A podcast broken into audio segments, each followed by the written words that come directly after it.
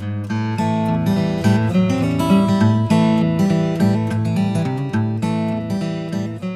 Rings of Power.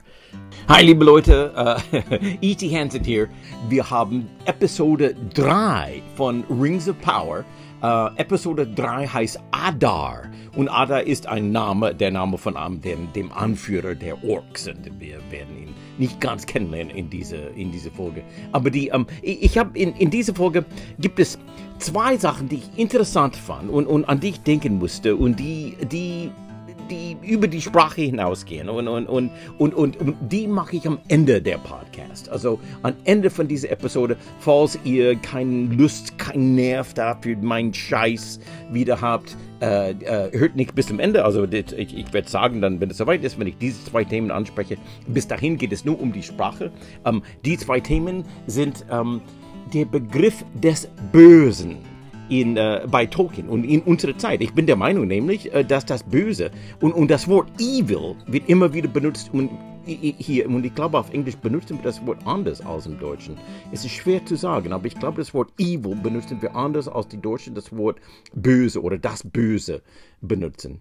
Aber egal, ich, ich habe eine, ein, ein, ein paar Gedanken äh, zu, zu dem Begriff Bösen und was das Böse ist. Und ich glaube, wir in unserer Zeit äh, haben einen anderen Begriff von Bösen, von dem Bösen, als, äh, als es jemals gab äh, in, in, in der Geschichte der Menschheit. Also ich glaube, wir sehen das Böse heute, seit dem 20. Jahrhundert, anders als man es äh, im Mittelalter zum Beispiel gesehen hat. Und, und darüber, ich habe ein paar Gedanken dazu. Und, und dann habe ich auch Gedanken dazu zu der Frage, zu der politischen Frage. Also in, in, in Amerika, in bestimmten sehr konservativen äh, Ecken des Internets und, und auch äh, und, unter manchen Fans, Tolkien-Fans, Herr der Ringe-Fans, wird heiß diskutiert, ob die Serie zu woke ist, zu politisch korrekt, zu, zu divers äh, und, und ob die Serie dadurch äh, äh, äh verdorben ist und, und, und, und, und nur Müll ist, weil es, weil es äh, nicht mehr dem ursprünglichen, der ursprünglichen Version von Tolkien äh, äh, entspricht. Und es stimmt schon, dass es anders ist, als die, als die, als, als Tolkien äh, seine Welt so äh, vorgestellt hat. Aber ich habe eine sehr differenzierte Ansicht dazu und äh, das diskutieren wir am Ende. Äh, und das diskutiere ich am Ende. Ihr seid eingeladen, so lange zu bleiben, wenn ihr Lust habt. Ähm, und wir werden dann sehen, ob, ihr, ob, ihr, ob ihr so lange hört. Äh, na gut, Episode 3, Adar. Wir wollen über das Englisch sprechen, damit ihr, äh, wenn ihr das im englischen Original schaut, äh, ein paar äh, äh Stellungshilfe habt äh, von mir über manche Begriffe. Es gibt erfundene Begriffe, es gibt schwierige Begriffe.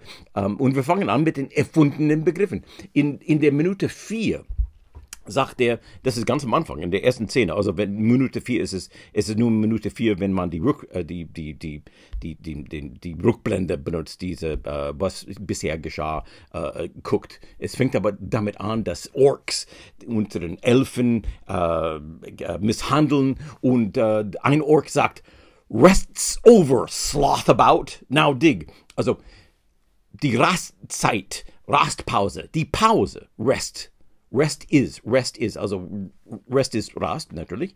Uh, rest is over. Es ist vorbei. Die Pause ist vorbei. Rests over. Sloth about. Now dig. Jetzt grab schon. Also mach deine Arbeit. Grab, die graben eine, ein, ein, ein Tunnel. Um, und um, sloth about ist das interessante Wort. Es ist ein erfundenes Wort. Sloth about. Man erkennt sofort, was es bedeutet weil es angelehnt ist an, an andere Worte, die about als Suffix nehmen. Also ein, ein Wort, das about, und about ist herum, bedeutet herum. Es kann bedeuten über, aber hier bedeutet es herum. Es ist wie herumlungen. Ähm, ein layabout ist einer, der herumliegt. Lay ist liegt einer, der herumliegt, ist einer, der nicht arbeiten geht, der faul ist, der, der, der layabout. Er macht nichts den ganzen Tag, er liegt rum, er, er lungert rum. He is a layabout. He's a layabout. Und ein roustabout ist einer, der ein bisschen grob ist. Roust ist so äh, eine grobe Aktion machen, einander grob behandeln. Ähm, ähm, es ist ein bisschen die, die, es sind, es sind äh, nicht, nicht richtig kämpfen oder streiten, aber so fast in der Art, roust. Und ähm, roust about äh, kommt aus der Zirkussprache und äh, wurde ursprünglich, also so viel ich weiß, so viel ich das sehen kann, kommt es aus der Zirkussprache und wurde ursprünglich für ungelernte Arbeiter im Zirkus benutzt. Und das hat sich dann in, äh, auf anderen äh, Bereichen benutzt, äh, äh, erweitert und wir benutzen es heute roustabout. Das ist R-A-U-S-T, about, R-O-U-S-T, roustabout äh, für äh, Leute, in die in, die in, äh, in der Öl, in Öl äh, äh, äh, ähm, Manufaktur, in der Öl ich weiß nicht, wie das, man das nennt, also in diesem Segment, in dieser Wirtschaft, Ölwirtschaft arbeiten, ungelernte Arbeiter, die, die in, in den Ölfeldern arbeiten und auch die in ländlichen Arbeiten, ländlichen Gegenden arbeiten, wie zum Beispiel in Australien. Ähm, ich glaube, es kommt ursprünglich sogar aus Australien, in, ähm, in, in, in, in Schaf, also die Schaf den Fell abschneiden, ähm, arbeiten. Also ein Roustabout ist ein billiger äh, Landarbeiter, ein ungelernter Arbeiter, ein Layabout ist ein fauler Arschloch und, und Slothabout ist erfunden, aber Slothabout erinnert daran. Und das Wort Sloth hat zwei Bedeutungen. Es ist erstens ein Faultier. A Sloth, S-L-O-T-H. A Sloth ist ein Faultier. Und, und Sloth, das Wort Sloth ist auch Trägheit. Und das ist eine Todsünde. Es ist eine der sieben Todsünden. Sloth. Also auf Deutsch heißt die, die ich habe die Todsünden nachgeschaut. Die Todsünde ist Trägheit. Und auf Englisch ist es Sloth. Also das ist Faulheit im Grunde. Trägheit. Also, und wenn wir dieses, dieses, dieses Faul, Faulheit mit About zusammenbinden, dann haben wir ein, so ein, im Grunde ist es ein Layabout. Es ist ein, ist ein, ein, ein, ein, ein fauler, ein fauler, nichtsnutziger Typ. Und es ist eine wunderschöne Erfindung. Erfindung. Slothabout. Rests over, Slothabout. Now dig. Das werde ich benutzen. Das werde ich mein, äh, am besten äh, nenne ich das mein, meine Astrid. Ich könnte Astrid manchmal, ich, ich wecke morgen früh mit mit Kaffee oder ohne Kaffee, mit Kaffee, mit Kaffee, es muss mit Kaffee sein, sonst kriege ich Schwierigkeiten. Äh, wecke ich Astrid aus dem Schlaf äh, vor Morgen und ich sage, rest over, sloth about. Das wird, das wird meine Beziehung gut tun, das mag ich. Ähm, äh, und dann in, in ähm, es gibt noch eine, eine schöne, eine schöne Redewendung in der sechsten Minute.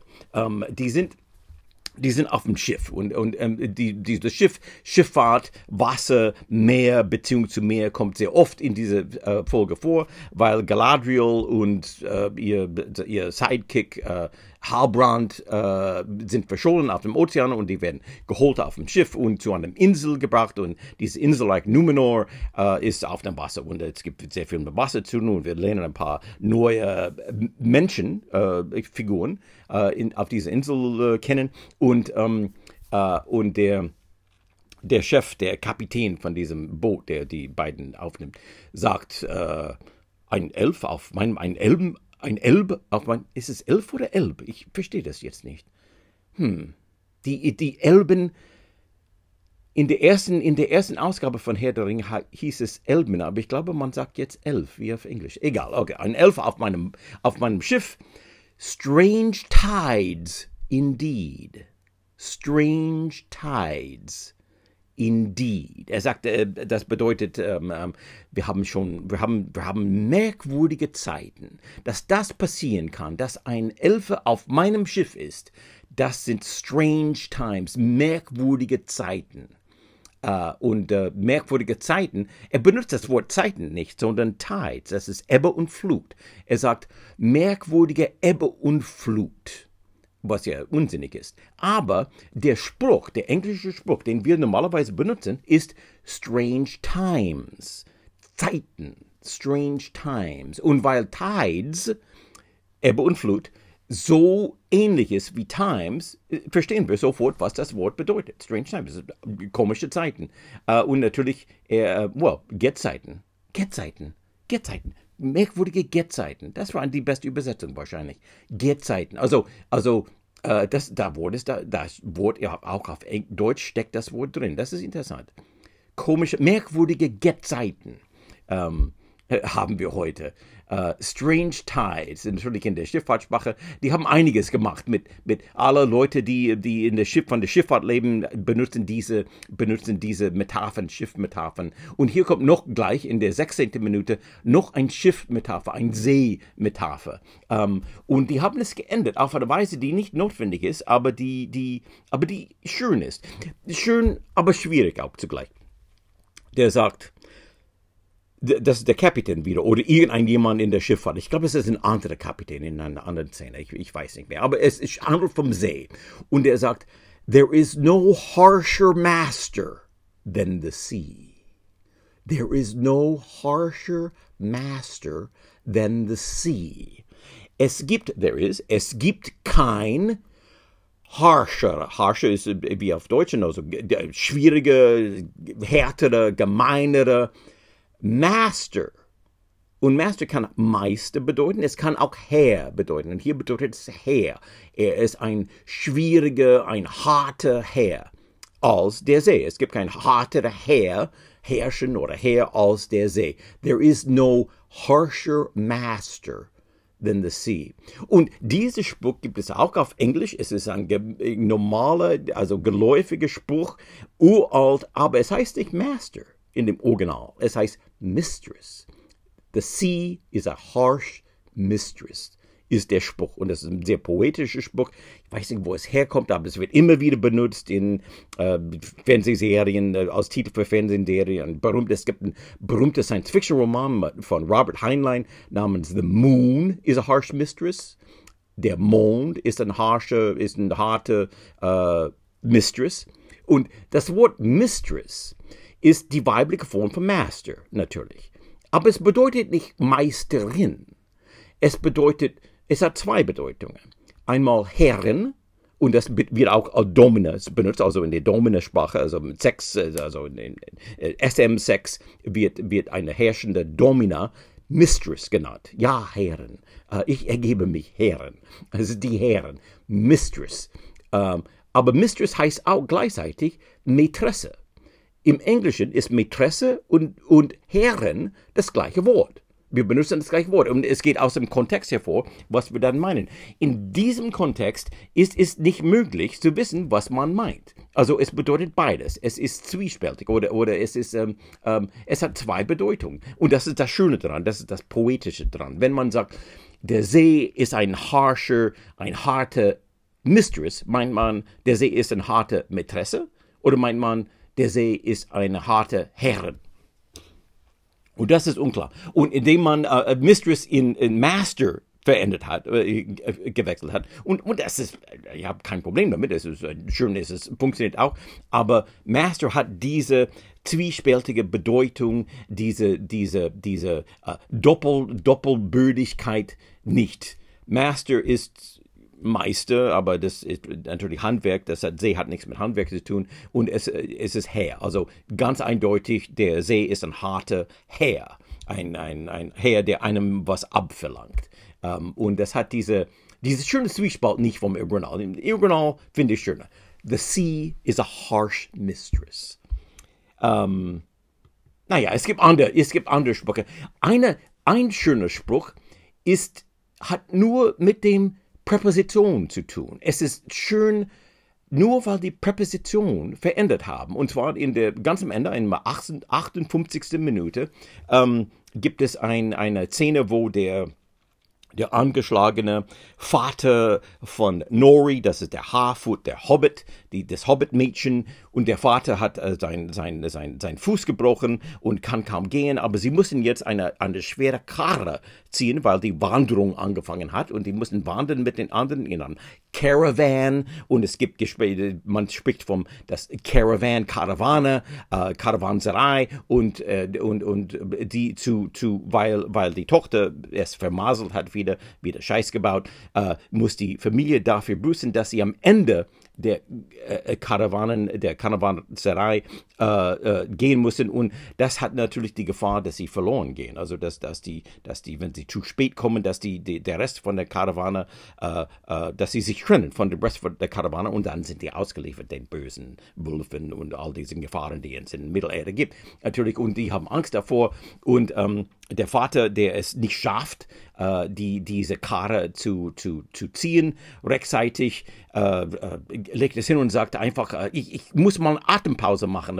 Lass einfach, lass mich einfach meinen Atem hier äh, hinkriegen. Kriegen. Und er sagt es auf eine merkwürdige Art und Weise. Er sagt, just give me a moment to get my breath under me. Uh, das under me ist nicht notwendig. Just, man kann sagen auf Englisch, just give me a moment to catch my breath. Das ist das normalerweise, was man, das normale, was man sagt.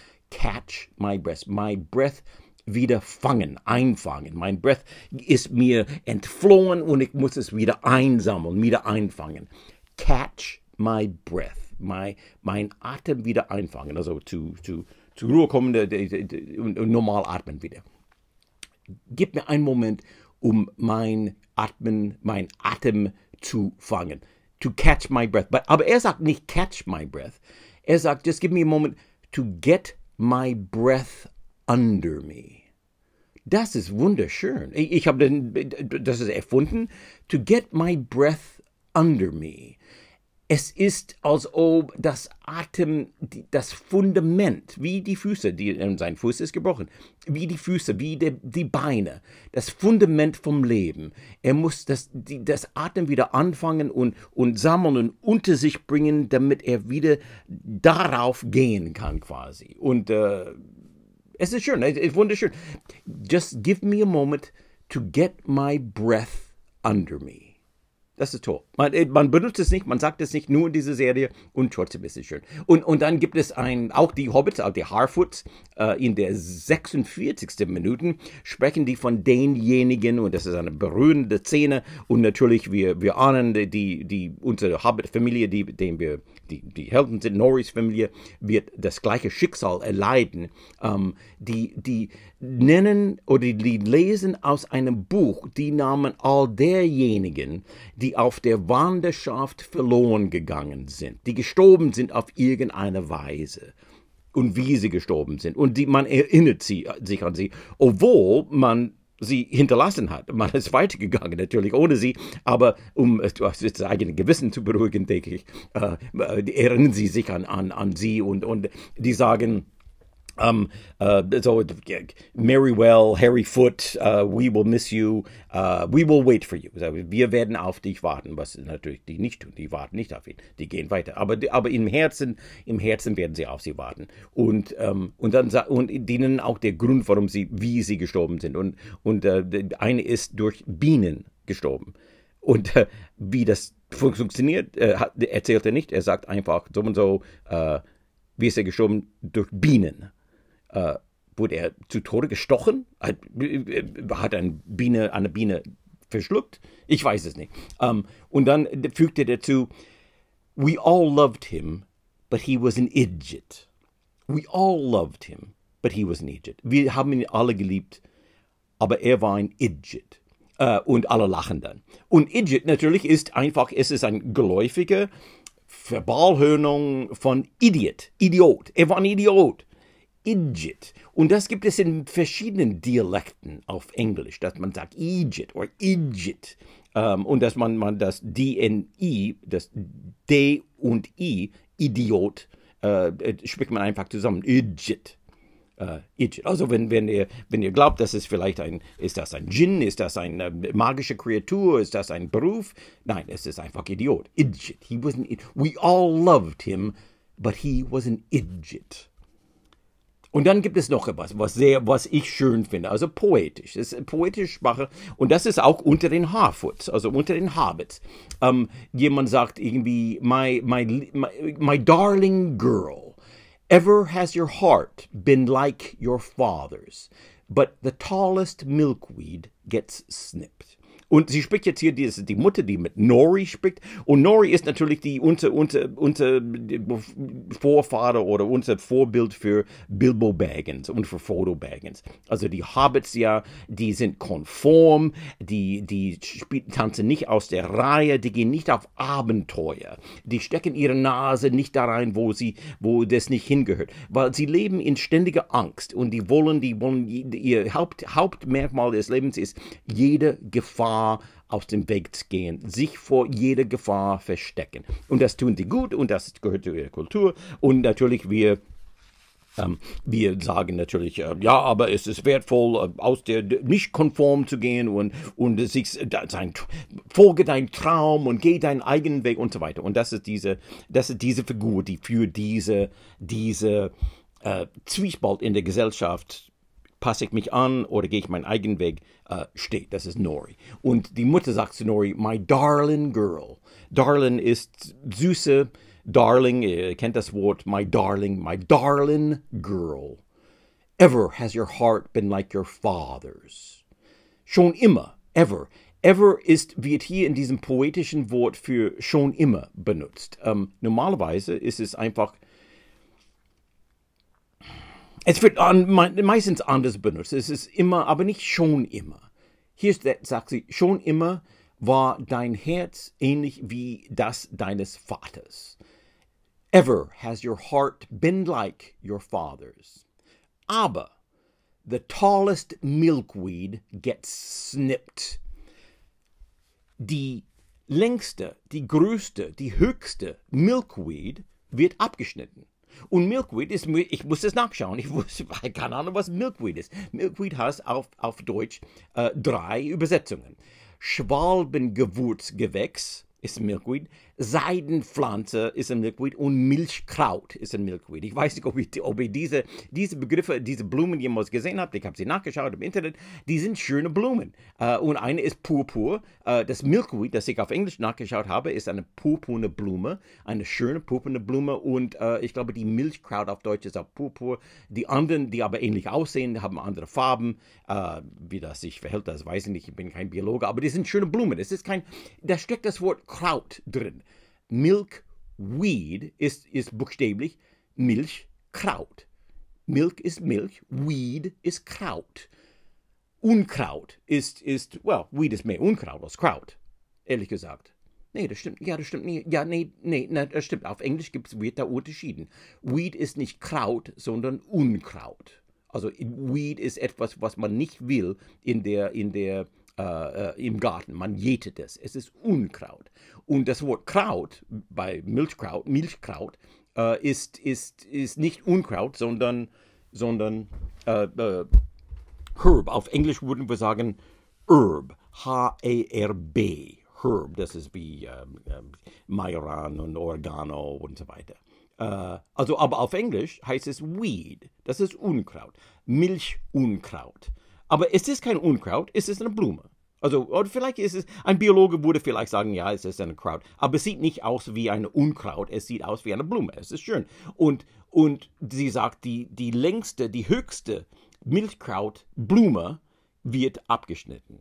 Deswegen, das Argument ist natürlich, wenn du, wenn du, wenn du, äh, äh, äh wenn du dich her herausragst aus der Gruppe, wenn du gesehen wirst, in der Gruppe, wenn du, du, du etwas Besonderes magst, dann merkt man dich und dann bist du in Gefahr, weil, weil die, die auffallen, äh, fallen, werden abgeschnitten, werden, kriegen die Probleme, werden gejagt, kommen in Gefahr.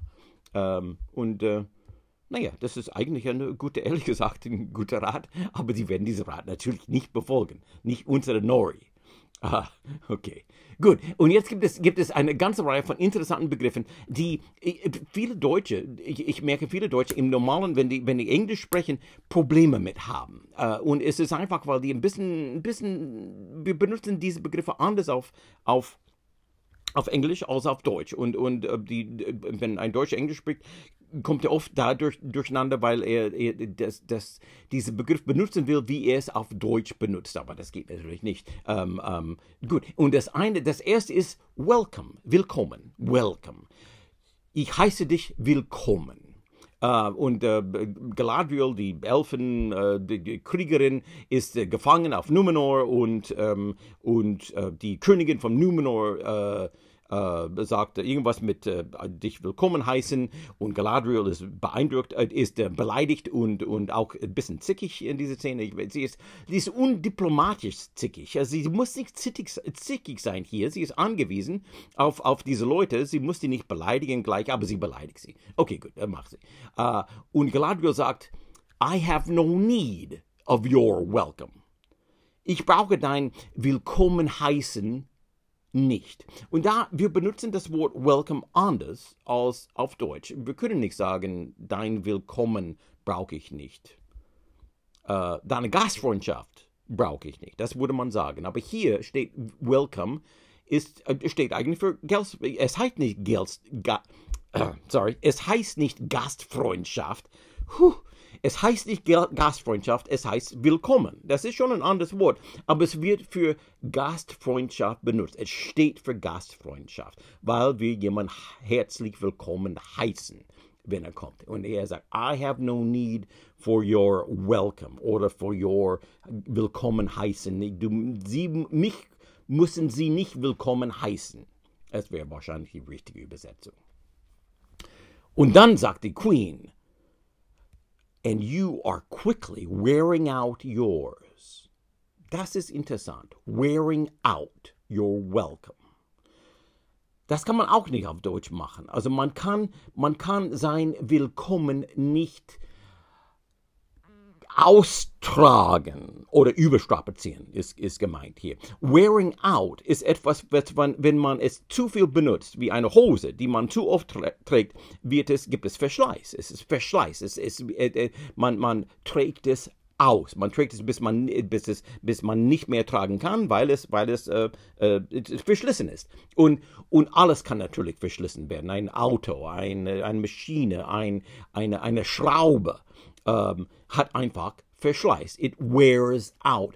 Und der Mensch kann auch äh, worn out sein. Wenn, wenn du nach Hause kommst und es, es, der Tag war anstrengend und lang und es, du bist einfach erschöpft.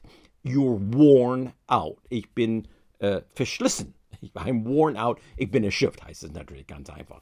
Ähm, äh, und ähm, I'm worn out. Und es gibt ein, ein, klarer Begriff auf Englisch, wear out your welcome. Das heißt, das Willkommen austragen, das Willkommen überstrapazieren, die Gastfreundschaft, die du in Anspruch genommen hast, überstrapazieren. Uh, und es gibt keinen kein genauer Begriff dafür oder keine genaue Redewendung dafür auf Deutsch. Es gibt, ähm, uh, man überstrapaziert die Gastfreundschaft nicht, aber ich glaube nicht, dass das, das ist keine richtig poetische Redewendung, das kann man sagen, aber es ist nicht so richtig, so richtig so, so richtig eine Redewendung ist es nicht. Das, das, es gibt aber auch, es gibt aber auch ähm, nach drei Tagen stinkt der Gas und das ist, das ist, das ist ein Spruch, da habe ich nachgeschaut, es geht auf Benjamin Franklin zu. Man kennt es auf Deutsch, aber es ist ursprünglich von Benjamin Franklin, amerikanischer Politiker im 18. Jahrhundert. Und er schrieb äh, eine ganze Reihe von, von Sprüchen, von Aphorismen. Und er schrieb, und eins davon war, Besuch ist wie Fisch. Nach drei Tagen stinkt er. Also, das, er sagt nicht, der Gast stinkt nach drei Tagen, aber ungefähr er sagt, Besuch ist wie Fisch. Nach drei Tagen stinkt er. Das heißt also, die Gastfreundschaft nicht überstrapazieren. Das hat man auf Deutsch. Aber, aber das Beste, wahrscheinlich der beste Spruch auf Deutsch, der diesen Don't wear out your welcome am nächsten kommt, ist eher positiv. Don't wear out your welcome ist, ist tu es nicht, es ist negativ. Tu etwas nicht. Auf Deutsch ist es umgekehrt. Und das, ich merke das mit Redewendungen, ist es oft umgekehrt. Oft sind die Redewendungen, die die Deutschen negativ ausdrücken, auf Englisch positiv und umgekehrt. Und in diesem Fall ist es so, dass, der, dass die, die, äh, die Redewendung, die auf Englisch negativ ist, don't wear out your welcome, auf Englisch, auf Deutsch positiv ist. Gehen, wenn es am schönsten ist.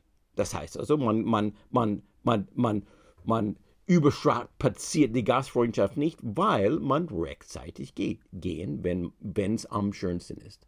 Das ist die einzige Entsprechung, die wir für diesen schönen positiven Spruch auf Deutsch haben. Also die einzige Entsprechung, die wir auf Englisch haben, ist Don't wear out, you're welcome.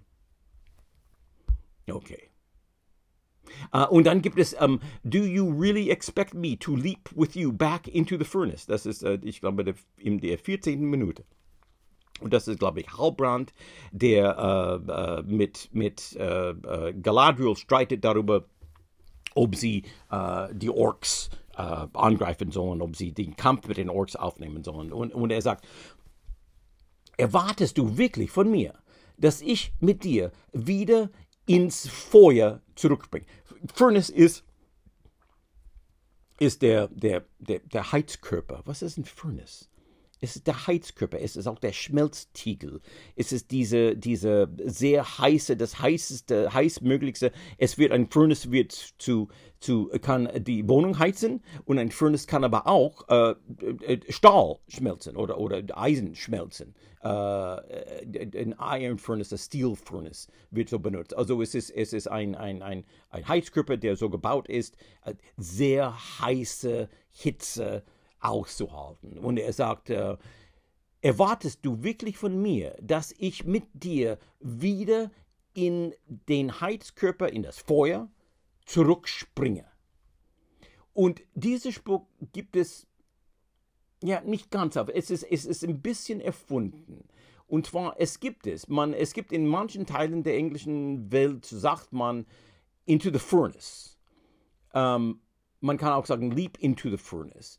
Aber der ursprüngliche Spruch, den, den, den sie ansprechen, heißt from the frying pan into the fire. Das ist der Spruch, an den sie anspielen hier. Und die frying, from the frying pan into the fire heißt, ich springe aus der Bratpfanne in das Feuer.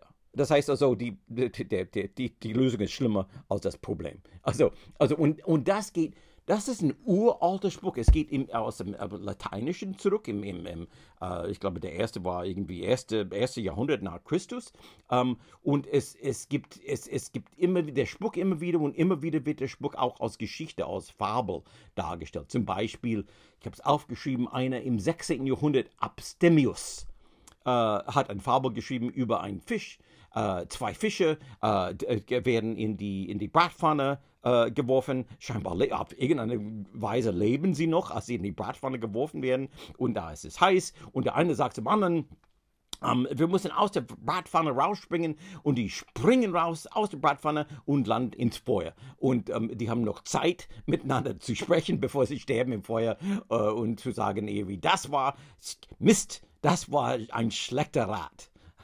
sagen die Fische. Also diese Fische sind ungewöhnliche Fische, muss ich sagen. Und, ähm, und, und das ist dieser Spruch von out of the frying pan into the fire. Und hier sagt, sie nicht, sagt er nicht Feuer, sondern Furnace, das ist der Heizkörper des Feuers. Ähm, äh, ja, und das nächste, ich glaube, dass, dass ich kenne das auf Deutsch nicht. Vielleicht habt ihr das gehört.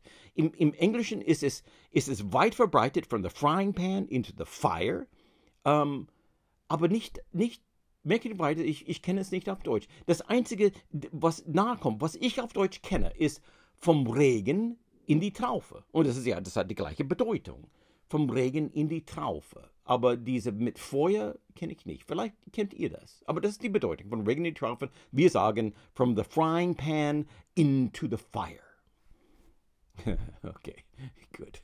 Uh, und dann gibt es hier, da gibt es eine ganze Reihe von, von, von schwierigen Worten obliged.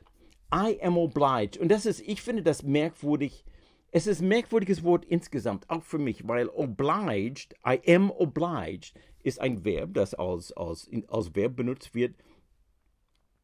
Aber ich kenne es nicht, ich kenne es nur in dieser Form. Also, man würde nicht sagen, I oblige oder you oblige. Ich würde nur sagen, I am obliged. I am obliged to deliver you safely to my betters sagt das der Kapitän zu Galadriel spricht, als sie an Bord des Schiffs kommt. I am obliged heißt, ich bin verpflichtet. Obligation. Und das kenne ich, Obligation ist eine Verpflichtung, das kenne ich auf, auf Englisch. Um, ähm, aber diese Form, I am obliged, ist, ich bin obligiert, ich bin verpflichtet, Ähm, und ich bin verpflichtet ist anders als ich bin, äh, ich bin responsible oder ich bin committed or I have promised. Es ist eine ist ein allgemeine bestehende Obligation. Es ist eine moralische Obligation. Es ist kein richtiger Auftrag. Ich wurde nicht beauftragt, dich hinzubringen, sondern es ist meine Obligation. Es ist meine moralische, normale, ethische, gesellschaftliche Pflicht, etwas zu tun. I am obliged. Um, und es gibt auf Englisch auch diesen Spruch, I don't want to oblige you. Ich will dich, dir keine Verpflichtung aufzwingen oblige you. Ich will dich nicht verpflichten. Ich will dir keine Verpflichtung aufdrängen.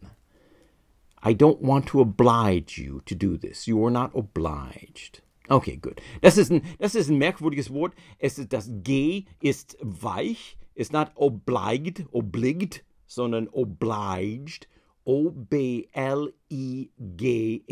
obliged. Und hier sagt er, I am obliged, ich bin verpflichtet, to deliver you, dich abzuliefern, dich zu bringen, safely, in Sicherheit, to my betters. Und hier, my betters, das ist ein Wort, das wir nicht mehr benutzen, weil wir so demokratisch sind heute, dass, dass wir nicht, nicht zugeben wollen, dass jemand über uns steht. Und wir wollen auch, dass jemand, das über uns steht, nicht mit einem moralischen äh, äh, Begriff bezeichnen. Hier, my betters, your betters. Do not speak rudely to your betters. Respect your betters. Better heißt natürlich besser und das mit dem S am Ende, das Mehrzahl, betters, bedeutet jemand, der besser ist als du. Und, und die meinen nicht besser ist als du, sondern der höher steht, der gesellschaftlich höher steht, der, der im Rang über dir steht. Und das ist ein uralter, alter Begriff von Zeiten aus, aus äh, der Adel, aus dieser sozialen Gesellschaften klar definiert wurden, als es okay war zu sagen, jemand ist im gesellschaftlichen Rang äh, niedriger als ich, über mir, ich kann, ich bin erlaubt, weil ich höher stehe im gesellschaftlichen Rang, über Menschen unter mir despektierlich zu sprechen und sie despektierlich zu behandeln, weil sie schlimmer sind als ich. I am better than they are. Ich bin besser als sie einfach. Und, und, und das ist in diesem Wort. My betters. Und solche Worte gibt es überall in dieser Serie. Die sind altertümlich und die Serie ist natürlich, hat natürlich einen, einen altertümlichen Anhauch. Und aber es zeigt, dass es ein starkes Bewusstsein für diese gesellschaftliche Rang und einen starken Snobismus, eine Art, eine elitäre, eine nicht moderne, elitäre Selbstverständlichkeit hier. Und, und deswegen will ich, äh, mache ich am Ende von diesem Podcast, spreche ich darüber, was das, was das bedeutet, was das, was das für, für, für die Modernität der Serie bedeutet. Weil in diesem Sinne ist die Serie nicht politisch korrekt. Es ist antipolitisch korrekt. Auf eine Weise ist die Serie politisch korrekt, auf eine andere Weise ist die Serie nicht politisch korrekt. Und das ist faszinierend. Um, okay, hier ist noch ein Begriff. Westernmost. In der, sieb in der siebten Minute sagt irgendjemand Westernmost, ich glaube gerade, ich weiß nicht. Um, Westernmost. Numenor, glaube ich, uh, is the westernmost of all mortal realms. Da sind ein paar Worte drin, die interessant sind. Fangen wir vom, vom, vom Ende an. Uh, Realm ist Reich. Und es kommt nicht aus dem Deutschen, nicht aus dem Reich, es kommt, glaube ich, aus dem Französischen, bin mir nicht sicher. Realm heißt Königreich oder Kaiserreich. Beides. Es bedeutet einfach ein Reich, der quasi undefiniert ist. Mein Reich quasi. Aber, aber die, die, politische, die politische Struktur dieses Reiches ist nicht definiert. Ob es ein Königreich ist oder ein, ein, ein äh, wie gesagt, ein Kaiserreich, ob ich ein König oder Kaiser bin, steht in diesem Wort nicht drin. Das Wort ist die gleiche, das gleiche Wort für beide Worte, Königreich und Kaiserreich. Und es ist auch ein Reich für ein persönliches Reich, dein persönliches Reich, also dein, dein, dein Zimmer dein Haus, dein, deine Sammlung von Comicbüchern. Kannst du sagen, This is my realm. Du kannst auch sagen, mein, mein, mein Expertise. Ich bin ein Experte, was weiß ich, ich bin ein Experte in der englischen Sprache. That's my realm. Uh, in übertragenen Sinne kannst du sagen realm. Das ist mein Bereich. Realm. R-E-A-L-M.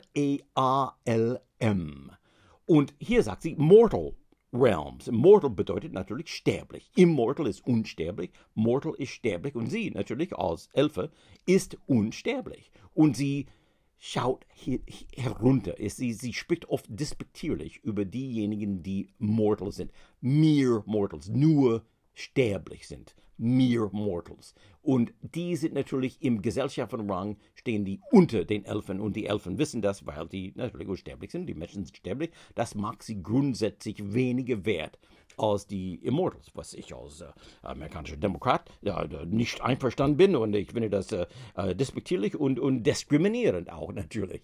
Die Elfen, die Elfen wieder. Okay, aber das Wort, das, was ich in diesem Satz interessant finde, ist, the westernmost of all realms. Western ist natürlich westlich und most ist meist. Und als Suffix hier, das ist ein eher seltenes Suffix, und, und, aber es wird noch heute benutzt. The westernmost heißt meist westlich, der westlichste. Auf, hm, wie die deutsche Übersetzung das gemacht hat, weiß ich nicht natürlich, aber ich kann mir vorstellen, dass er einfach sagt, das ist der westlichste aller Königreiche, der westlichste. Um, and we can say the western, western, west, nein, das geht nicht. Wir können nicht sagen the, the west, we would say the most western. Das, das ERN am Ende, wir können nicht ein Komparativ oder ein Superlative nicht dran setzen. Das, das ERN verhindert das. Wir müssen most entweder vorsetzen oder nachsetzen. Also wir müssen sagen, the most western of all mortal realms oder the westernmost of all mortal realms. Das ist die einzige Möglichkeit, das zu sagen. Die West, westlichste, äh, würden wir so ausdrücken. Und, und dieses most als Suffix am Ende eines Satzes äh, kommt, kommt äh, in ein paar Worte vor. Zum Beispiel utmost, ut most. Was UT bedeutet, weiß ich nicht, aber utmost heißt höchste. Uh, höchste oder letzte, größte. The utmost, the utmost uh, effort, die, die höchste Mühe habe ich mir gemacht. The utmost effort. Uh, und es ist ein altes Wort, ein archaisches, ein poetisches Wort, aber sehr schön und wird benutzt. Foremost. For ist natürlich vorne, vorne, F-O-R-E. Foremost. Und das bedeutet, das kann bedeuten physisch foremost, also der, der in der Schlange vorne steht, aber meistens wird es bedeutet als der wichtigste, jemand, der, der, äh, der am meisten bekannt ist, der bekannteste, der wichtigste, der beste Experte auf seinem, in seinem Bereich, der, der foremost, the foremost expert, sagen wir oft. Uh, und, und er ist einfach der Größte. Und dann gibt es noch das Gegenteil von foremost, äh, der größte, der geringste, der schlimmste, der hinterste, the hindmost. H-I-N-D heißt, ist vom Hinten, also es heißt auch the hind quarters. Hinterteile ist der Arsch, Hinterteile, hind. Hind ist, wird selten benutzt, es ist ein archaisches Wort, aber im, im, im Zusammenhang mit most und mit quarters wird es oft benutzt. Hind, H-I-N-D hindmost ist der hinterste, der, der zuletzt kommt, ganz am Ende der, der Karawane zum Beispiel. Unsere äh, Hobbit-Freunde sind hier die hindmost Hobbits in der Karawane. Und ähm, das wird aber meistens nur physisch, äh, physisch gemacht, gemacht. Also utmost, foremost, hindmost und hier westernmost. In der neunten Minute gibt es auch ein seltsames Wort, Kin. Kin. Und Kindred ist Verwandtschaft. Kin oder Kindred. Es ist ein altes Wort und es kommt meines Wissens aus dem Germanischen und es ist vielleicht sogar verwandt mit Kinder, aber das weiß ich nicht. Es ist K-I-N, our kin. Und man benutzt das noch in manchen Dialekten, zum Beispiel in den Südstaaten von Amerika my kin. Ist he kin? Ist er Familie? Ist er Verwandtschaft? Kin ist Verwandtschaft. Auch das längere Wort kindred, K-I-N-D-R-E-D, bedeutet Verwandtschaft. Ja, mehr habe ich nicht gesagt. Ich dachte, ich hätte etwas darüber zu sagen, über Kin und Kindred, aber, aber wenn ihr das Wort hört, Kin, es bedeutet einfach Verwandtschaft, Blutsverwandtschaft auch. Äh, und wenn man in, in, jemanden im Krankenhaus besucht, muss man irgendwie äh, Kin sein. Man benutzt das manchmal, das Wort manchmal, wenn man jemanden im Krankenhaus besuchen will, kann man sagen, are you, are you, do, do you belong to their kin? Kindred, Verwandtschaft. Um, ähm, und dann gibt es in der elften Minute gibt es das Wort thy. Und das ist, hier ist, hier ist, das Wort thy ist, ist dich. Es kommt aus dem, es ist ein altes Wort. Es ist dieses, diese, diese Du-Sprache oder vermeintliche Du-Sprache. Es ist eigentlich Sie-Sprache, also historisch gesehen. Uh, und es ist heute vergessen. Uh, wir sagen jetzt you and your and yourself. Aber es gab eine Zeit, als man sagte thyself. Uh, du und dich und, und, und, und, und, und dein war thou und thee und thy und thine. Thou ist T-H-O-U, es ist direkt verwandt mit du. Äh, nee, das stimmt nicht. Ich glaube, ich glaube, es ist umgekehrt. Weißt du was? Ich schaue das nochmal nach. Ich wusste es mal. Ich schaue es nochmal nach für eine später. Wenn das Wort nochmal vorkommt in der Serie, schaue ich nach und erklä ich erkläre dieses Verhältnis von thou to you. Es ist sehr kompliziert und äh, sehr interessant und äh, ja, historisch interessant natürlich. Ähm, aber thou, T-H-O-U, thine, dein, T-H-I-N-E, thee, dich, T-H-E-E -E, und thy ja, auch dich. THY äh, bedeutet du oder sie. Äh, und, und, und hier sagt sie, name thyself. Nenne, benenne dich, sag, sag deinen Namen, benenne dich selbst. Name thyself. Und dieses thy ist diese eine altertümliche Art zu sprechen und ab und zu setzt man das hier rein nur um das Gefühl von Altertümlichkeit zu geben. Den, den Zuschauern das Gefühl zu geben, dass hier man richtig eine alte Sprache spricht und das ist wow, das ist, das ist echt toll und so. Aber dann wechseln die sofort wieder to you. Die, die bleiben nicht bei thy und thou und thine. Die benutzen es nur ein oder zweimal in der ganzen Serie. Sonst sagen die you und yours und, und all das. Die, die vermischen die beiden Sprachen nur um ab und zu einen Anhauch von Altertümlichkeit zu geben, ohne dass man in diese, ohne dass man langweilig wird oder schwer zu verstehen ist. Also, also das, das wird, wenn die ganze Sprache, wenn die ganze Serie in thy Sprache wäre, wäre es unglaublich schwer zu verstehen. Aber wenn ab und zu ein Wort wie thy oder thou vorkommt, ist das toll. Und wir benutzen übrigens thou immer noch äh, in, in Gebeten. Wir, wir, wir, in der Bibel gibt es thou, wir kennen es aus der Bibel. Und wenn man betet, betet man oft, mit, wenn man Gott anspricht, oft man thou. Man spricht Gott als thou an. Das ist ein Zeichen von, auf Englisch, ein Zeichen von, ein, ein Zeichen von Respekt.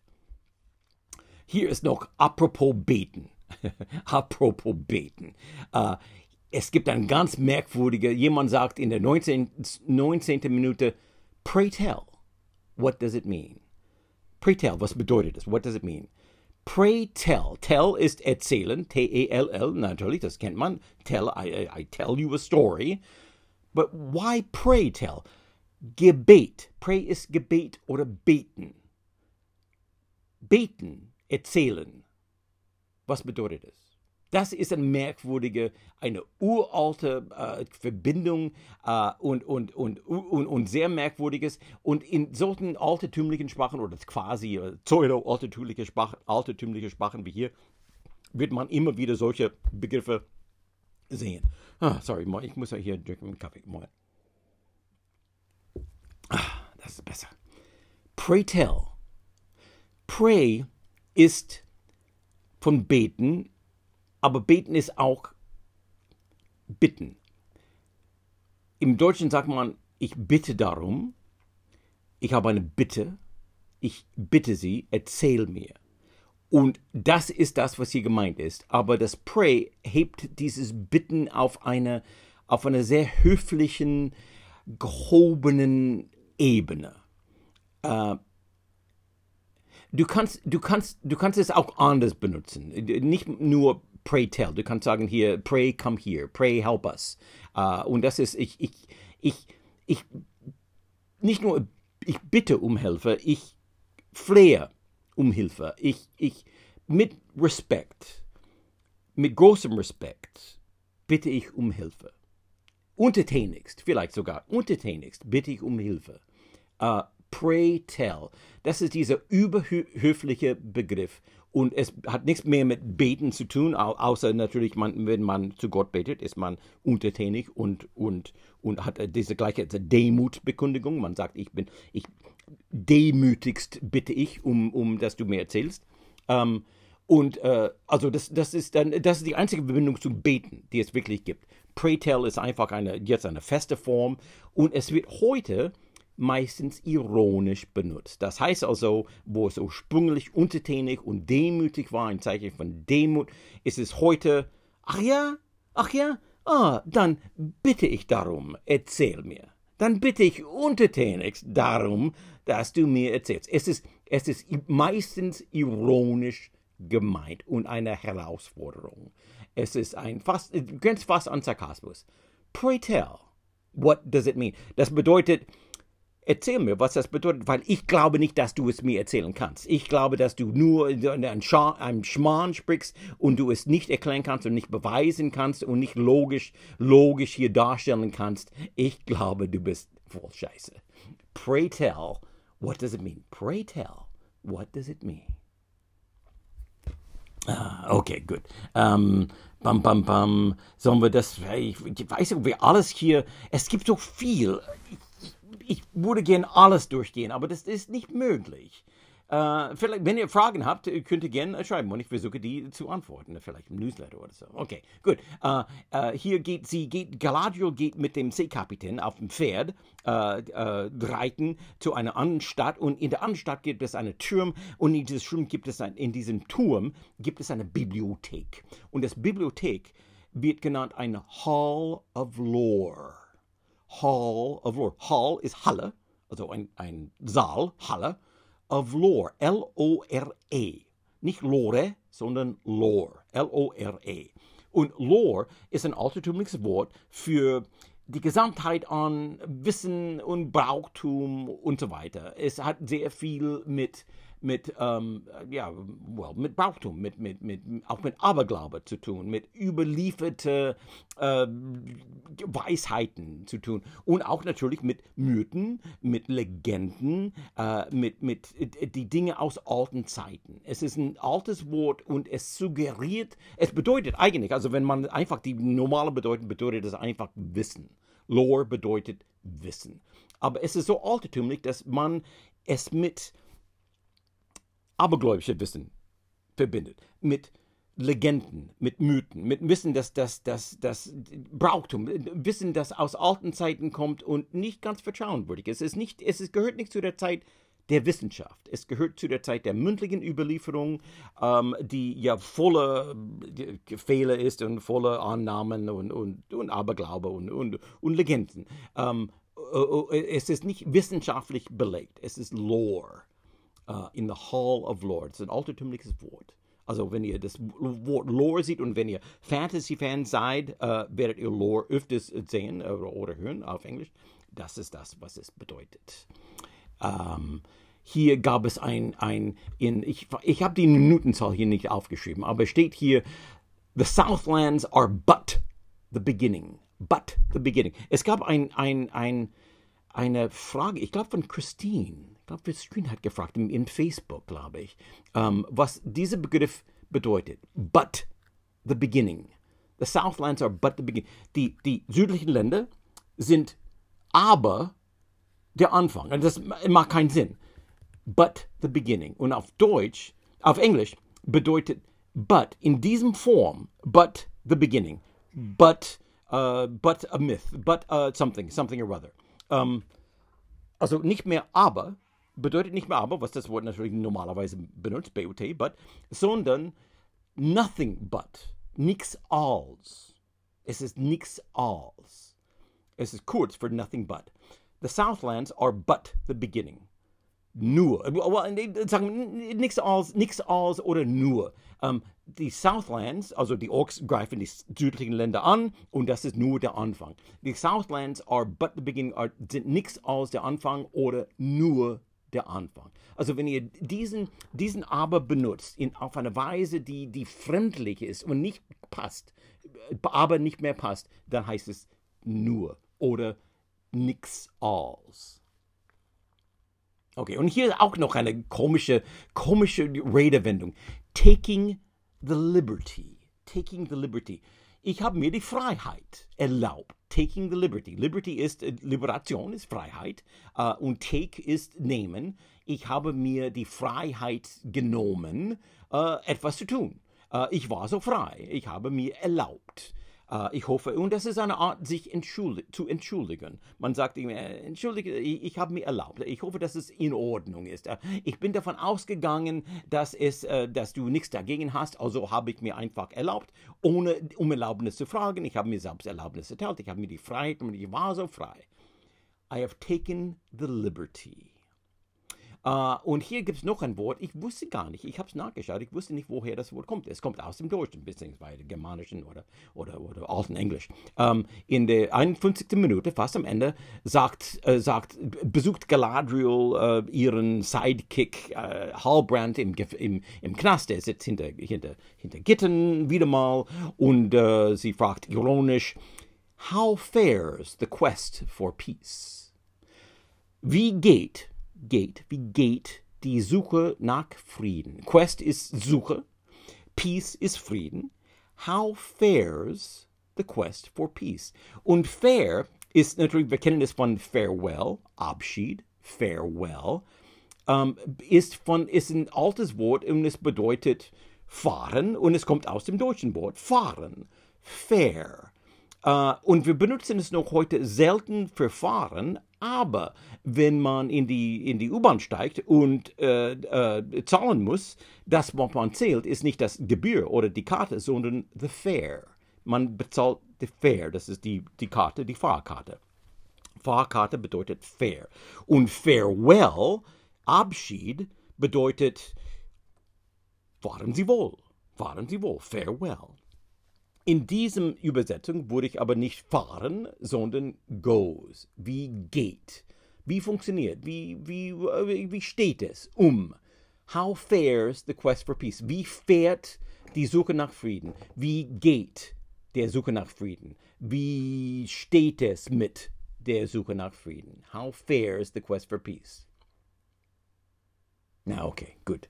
Uh, ich weiß nicht, wie viele von diesen Dingen, aber das muss also, Claim ist zum Beispiel ein Wort, den jeder kennen muss und es ist schwierig, es ist, ich halte es für ein schwieriges Wort. Ich glaube, ich, ich kenne, ich habe es öfters mal äh, Deutschen erklärt, die nicht verstanden haben, wie das funktioniert. In der 51. Minute um, Uh, und, und auch wieder in der 55. Minute. Und das ist dieses Gespräch im, zwischen Gabriel und uh, uh, Halbrand im, im, im, im Knast, in, in diesem Gefängnis. Um, um, Galadriel sagte, ich habe festgestellt, dass du mehr bist als das, was du behauptest. Also du versteckst was. Du bist deine Identität. Ich habe deine wahre Identität herausgefunden und du bist mehr als du behauptest. You are more than you claim. Und claim ist eine Behauptung, es ist oft eine falsche Behauptung. Es ist immer eine Behauptung, die nicht nachweisbar ist oder noch nicht nachgewiesen ist. Es ist erstmal a claim. Wenn jemand, wenn du in der Zeitung liest, der Politiker claims, dass er äh, in der Nacht nicht mit dieser Frau im, im Bett war, im, im, Hotelzimmer nicht war. He claims, dass er, dass er das Geld noch unterschlagen hat. Das ist ein Zeichen, dass der, der, die Zeitung oder der Reporter glaubt, dass diese Behauptung unsicher ist. Es ist eine ungesicherte Behauptung. Sonst würde er sagen, he said. Er sagte einfach, ich war nicht in dem Hotel. Aber weil er Zweifel anmelden will, sagt er, he claimed he was not. Sofort, das Wort claim hat sofort, es schwingt sofort mit, er lügt höchstwahrscheinlich. Es ist eine Behauptung, aber es ist eine unsichere Behauptung. Dann gibt es aber ein anderes Wort. Es ist nicht nur behaupten, sondern auch in Anspruch nehmen oder beanspruchen. Und das ist eine ganz andere Bedeutung. Es hat oft mit Land zu tun oder mit äh, äh, Besitztum. Äh, wenn, wenn man in ein Fundbüro geht und äh, hier sind, liegen lauter äh, verloren gegangenen iPhones äh, auf dem Tisch und du sagst, diese, die, die, das Handy da, das ist meins. Das ist ein Claim. You are claiming the Handy. Man beansprucht, man sagt, das benennen, das ist mein Handy man nimmt es in Anspruch, man beansprucht etwas. Und das, kann, das geht sehr, sehr oft, das funktioniert sehr oft mit Land. Man claims the land, man kann ein Erbe claimen, wenn etwas frei ist, man ist nicht sicher, wer ist der Erbe, wer ist dies oder das, was, äh, dann sagt man, I claim it. Man kann sogar der Mond, es gab ein Gerücht letztens, dass die Chinesen den Mond für sich in Anspruch genommen haben. Ich, ich glaube, die sind auf dem Mond gelandet oder haben vor im Land. Und jemand hat geschrieben, dass sie, dass sie uh, den Mond claimen. They claim the Mond für sich selbst. Sie nehmen das in Anspruch als äh, Besitztum für sich selbst. Ähm, und, und natürlich in dem, in dem großen, in, in Amerika im 19. Jahrhundert, was, 19. Jahrhundert gab es eine große politische Wille, den Westen zu besiedeln. Und man hat also sehr viel, man hat ausgerufen, wer kommt, bekommt ein bestimmter, wer kommt und bereit ist, den Westen zu besiedeln, äh, Oklahoma und so war das, äh, bekommt ein bestimmtes Stück Land, äh, so und so viel Hektar und so. Und da sind die Leute aus Deutschland, sechs Millionen aus Deutschland, noch nicht aus Europa sind eingewandert und die sind, die haben, die sind garant, um, um, um, um diesen, um diesen, diesen, diesen Stück Land zu verpachten. Und that was their claim. They claimed the land, die haben das Land in Anspruch genommen als Verb und auch das Land wurde dann Claim genannt. Es war ihr Claim, es war ihre Behauptung, ihre Beanspruchung. Die, das Land selbst wurde Claim als Substantiv genannt. Und hier haben wir in diesem Spruch, in diesem Satz, ähm, sagt sie, wir kämpfen gegen das Böse, against the evil, das jetzt ihr Land zu beanspruchen sucht. Das heißt, die Orks kommen rein und die wollen die Southlands übernehmen als ihr eigenes und dort ihr Reich aufbauen. Und das ist, wir kämpfen dagegen, da die Orks böse sind. Wir kämpfen gegen das Böse, das jetzt versucht, ihr Land zu, in Anspruch zu nehmen. We fight against the evil that now seeks, sucht, that now seeks to claim their lands. Das heißt, wenn sie einmal das Land in Anspruch genommen haben, können wir es nicht mehr aus ihren Händen rausreißen. Wir müssen das natürlich zuvorkommen. Claim their lands. Und das ist anders als behaupten. Also behaupten ist, er sagt etwas und wahrscheinlich lügt er dabei. Und, und äh, claim, und ich gehe, während ich spreche, zum Couch, weil die Katze äh, verlangt, dass ich äh, auf der Couch äh, was die Katze will, bekommt die Katze. Äh, ihr Platz soll hier ist unordentlich und so in Ordnung gebracht werden. Und das mag ich für Sie wenn besprechen. Also Claim hat zwei äh, Bedeutungen äh, als Substantiv und als Verb äh, in Anspruch nehmen, wie zum Beispiel Land, und auch äh, als Behauptung, das unsicher ist und wahrscheinlich nicht stimmt, die Behauptung weißt du was? Ich sehe schon, dass diese, diese Episode unglaublich elendlang, elendlang, ich sage gern elendlang anstatt elendlang, elendlang wird. Es ist viel zu lang. Ähm, ich teile das in zwei. Ich, ich, ich weiß nicht, was, was ich ausschmeißen soll, was ich drin lassen soll. Äh, ihr könnt selbst entscheiden. Ich teile das in zwei Teilen. Wir machen jetzt Pause. Ich mache den zweiten Teil gleich auch mit. Und im zweiten Teil kommt dann mein Exkurs über äh, das Böse und auch äh, Politik. Ähm, äh, ja, also bis gleich.